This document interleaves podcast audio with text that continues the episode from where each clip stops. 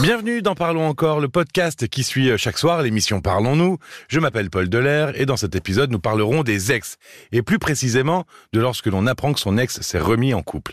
Pour répondre aux questions que l'on se pose, Caroline Dublanche est avec moi. Bonsoir Caroline. Bonsoir Paul. C'est Stéphanie ce soir qui venait d'apprendre que son ex-mari avait une nouvelle compagne et elle était totalement déstabilisée par euh, cette euh, nouvelle.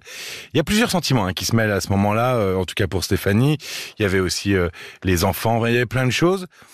Mais pour revenir à un cas plus général, est-ce que c'est normal que ça puisse, alors pas forcément nous faire mal, mais en tout cas nous bouleverser à ce point euh, quand on apprend que son ex s'est remis euh, en couple?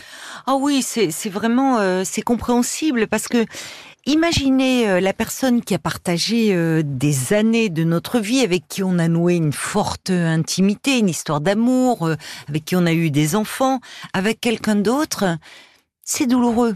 Quand bien même on n'est plus amoureux Ah, de c'était ce cet ex, C'est ce que j'allais te demander. ou qu'on est soi-même en couple. Euh, oui, parce que je disais, il y a quelque chose de... euh, c'est comme si, au fond de nous, on était... Quelqu'un prenait notre place. Ça, ça a à voir avec... On est on n'aime plus forcément son Mhm. ex, mais il y a quelque chose de la possession, de Ça va au-delà du sentiment finalement. oui, mais alors, et parfois, évidemment, c'est d'autant plus douloureux si euh, euh, si on n'a pas tourné la page.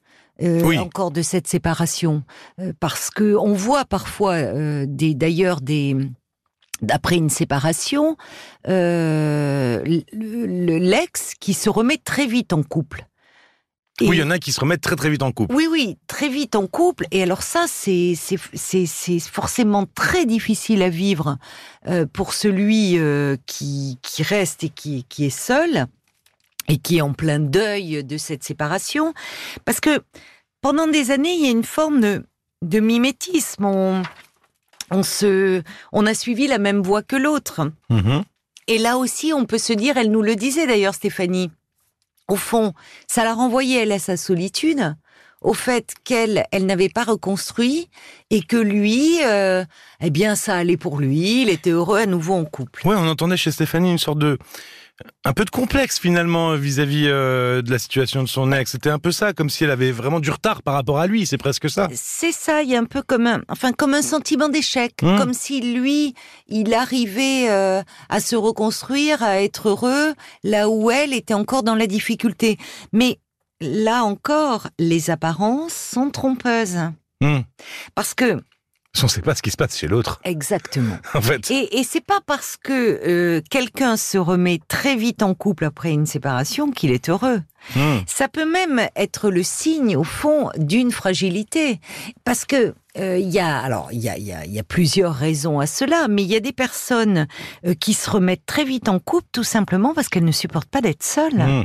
Parce que quand elles sont seules, elles se sentent en insécurité, elles sont anxieuses. anxieuses. Donc l'autre vient là pour, euh, au fond, les combler un vide, combler un manque. Donc, et on voit d'ailleurs souvent, souvent les, ce sont les hommes. Les hommes se remettent plus vite en couple que les femmes. Et on peut y voir là, finalement, les hommes sont souvent beaucoup plus fragiles par rapport à la séparation. Oui. Oui, parce que euh, Pourquoi alors, ça? ben, C'est lié euh, là, au rapport qu'ils ont euh, aux femmes, à la mère. Les hommes s'en remettent beaucoup plus aux femmes dans beaucoup de domaines de leur vie.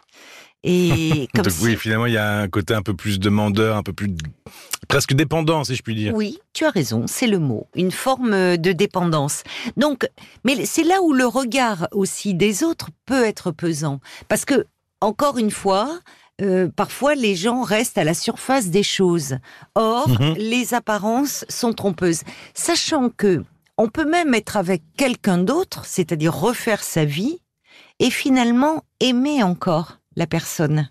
Oui, bien sûr. Oui, c'est une façon de d'essayer de tourner la page et essayer d'oublier l'autre parfois. Exactement. Il y a des personnes qui pensent que pour oublier, entre guillemets, l'autre, il n'y a qu'une seule solution, c'est à nouveau former un couple avec quelqu'un. Hmm. Donc, ce n'est pas parce que euh, c'est quelque chose, c'est légitime ce que ressentait Stéphanie.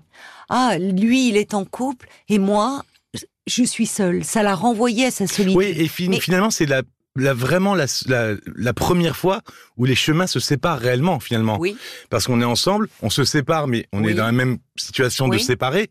Et là, ça y est, et les, les situations vraiment euh, divergent. C'est ça, on prend des chemins euh, différents, mais c'est pas parce que, comme si, parce que l'autre est en couple, tout allait bien dans sa vie, tout allait bien sur un plan intime.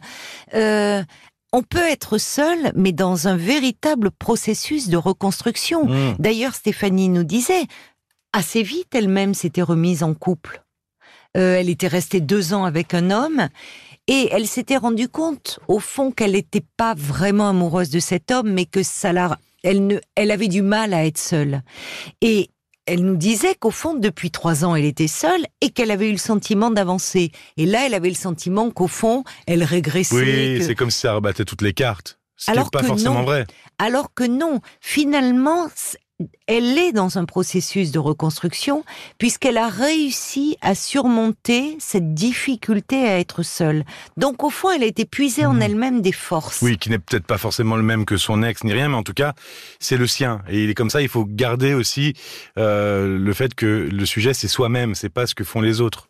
Bien sûr, exactement. C'est-à-dire que attention à se, à se comparer. Et puis là encore, les autres, parfois l'entourage ne nous aide pas euh, parce qu'il va dire ah oui, toi tu es seul, tu vois, lui il a refait sa vie. euh.